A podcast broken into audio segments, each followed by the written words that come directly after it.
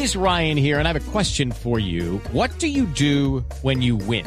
Like, are you a fist pumper? A woohooer, a hand clapper, a high fiver. I kind of like the high five, but if you want to hone in on those winning moves, check out Chumba Casino. At ChumbaCasino.com, choose from hundreds of social casino style games for your chance to redeem serious cash prizes. There are new game releases weekly, plus free daily bonuses. So don't wait. Start having the most fun ever at ChumbaCasino.com. No purchase necessary. BGW. Void were prohibited by law. See terms and conditions. 18 plus.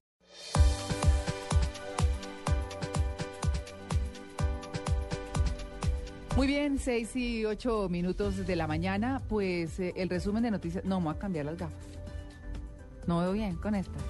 ¿Será? Sí, no, no, no, es que. qué pena lo hago al aire, pero es que no puedo con estas que son.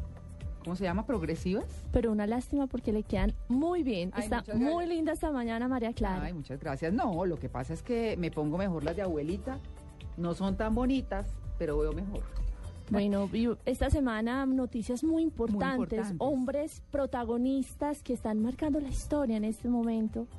Sí, y muy, bueno, la están marcando y no sabemos de qué manera, o estamos viendo de qué manera, de, de una, de una forma realmente distinta, y nos referimos a Venezuela, a lo que estaba haciendo Hugo Chávez, que aunque estuviéramos o no estuviéramos de acuerdo, tenía una línea clara, pero ya entrar en esas discusiones hasta de poner en duda la sexualidad de un opositor, pues yo pienso que ya la cosa toma otros ribetes, no de altura, eh, sí de temas que uno creyera que están superados, sobre todo a ese nivel, pero, pero no, definitivamente no. Por el momento sí ha faltado sofisticación en el discurso. Decencia. Decencia, uno quisiera escuchar una Venezuela debatiendo en la arena política temas fundamentales para un país que tiene retos enormes económicos y sociales. Pero María Clara, vamos con el resumen de las noticias y vamos a hablar después de Nicolás Maduro. obviamente. Sí, señora, porque tras la muerte del presidente Hugo Chávez Frías, pues finalmente ayer fue trasladado a su última morada a la parroquia 23 de enero. Continúa ya más en firme la contienda política. Salió un Enrique Capriles más agresivo, mostrándose en un rifirrafe con el presidente encargado de Venezuela, Nicolás Maduro.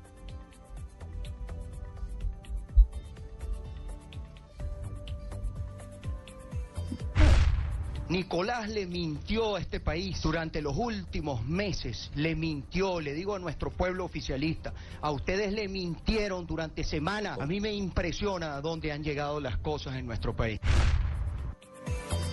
Bueno, y es que Nicolás Maduro no se quedó atrás.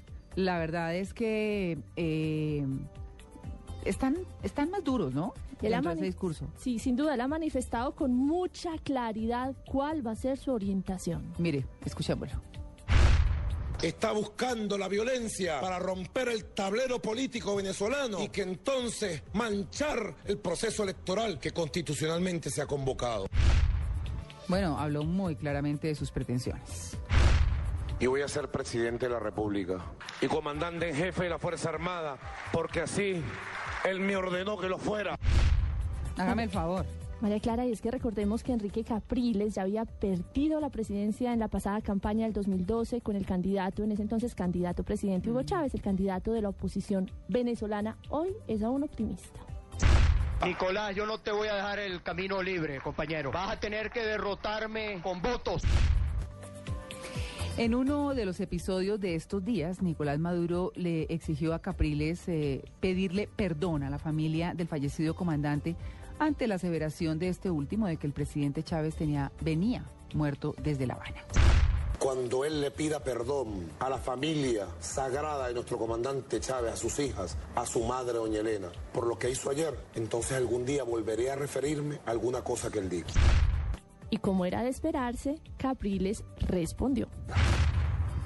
Si hay una palabra, yo públicamente me retracto donde yo haya ofendido al presidente. Y ahí te lo digo bien claro, Nicolás. El problema eres tú. Carambas, pero bueno, dentro de este novelón, Natalia, eh, en Venezuela, esta semana Nicolás Maduro anunció que el cuerpo del fallecido presidente Hugo Chávez sería embalsamado. Vinieron los expertos que mantienen la momia de Lenin, quienes pocos días después pues hace nada manifestaron que no era posible debido a que ese procedimiento debió iniciarse pocas horas después del fallecimiento del primer mandatario venezolano. Gracias a Dios eso no se va a dar, la verdad. Sí. Sí. alturas de la vida, del siglo, arrancando siglo, pues... eh, Era una cosa opaca. no, no, no. Harta, sí. No, además la utilización del cadáver, además tantas cosas para encima de eso quedarse ahí eternamente en una, eh, ¿cómo se diría? Como usurpación del respeto por los muertos, en esa cosa que creíamos que había quedado atrás con Lenin, eh, con... em, con tantos con personajes del sí. mundo, pero sin embargo además también es importante que dejemos de endiosar a los seres humanos. Sí, sí, Sí. que ocupen su justo lugar. Tierra somos y Mm. en tierra nos convertiremos. Y así nos equivocamos. La dirección político-militar de la revolución iba a iniciar los preparativos para embalsamar el cuerpo del comandante Chávez. Las noticias científicas y las opiniones nos dicen que va a ser bastante difícil que sea así, porque los preparativos tenían que iniciarse y la decisión se tuvo que haber tomado mucho antes. Mire, eh, Natalia, usted sabe que hubo voces silenciadas en el pasado y se escucharon ahora con la muerte de Hugo Chávez. Y ahí sí que hay que destacar la de Marisabel Rodríguez, su primera esposa, ¿no? Ella, mm, pues eh, hoy ex esposa de- del mandatario, eh, no sé si usted recuerda una carta que ella publicó hace como un año, pero escrita con el hígado, Sin que duda. todavía está circulando, Sí. que era absolutamente aterradora de leer. Sí, crítica, impresionante. se veía dolor y rabia en esas palabras. Mucho, porque acuérdese que dentro de las declaraciones que ella daba a los medios de comunicación en la época en que empezó ese chavismo tan duro, cuando ya Chávez realmente destapó sus cartas, ella empezó a, eh, eh, a ella le tocó quedarse en Venezuela por la niña, porque Chávez no se la dejaba sacar. Claro que ella sí. quería irse de Venezuela. Sí. Y empezó a hablar con los medios y a hacer una de las más duras críticas del presidente Chávez. Además que fue la primera que reveló cosas muy personales del temperamento de Hugo Chávez y esa autoegolatría que de alguna manera hizo a Hugo Chávez cometer errores dialécticos y dialógicos tan importantes, además con las relaciones internacionales que marcaron una fractura durísima en Sí. ocasiones no solamente con Estados Unidos también, sino también con Colombia.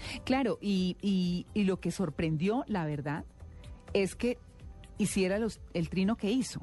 Ella, ella dijo esta semana, a raíz pues, de todo lo que ha pasado con la muerte de Hugo Chávez, dice que él fue un hombre con muchas virtudes y unos pocos defectos. ¿No? Entonces cuando uno ha leído esa carta y mira esto dice, pero, pero a ver, ¿qué pasó aquí? Luego eh, eh, remató diciendo, no podría faltar de unos sin mencionar los otros. Obviamente se refiere a las virtudes a los defectos. Y confiesa que algún día va a escribir un libro sobre el mandatario venezolano.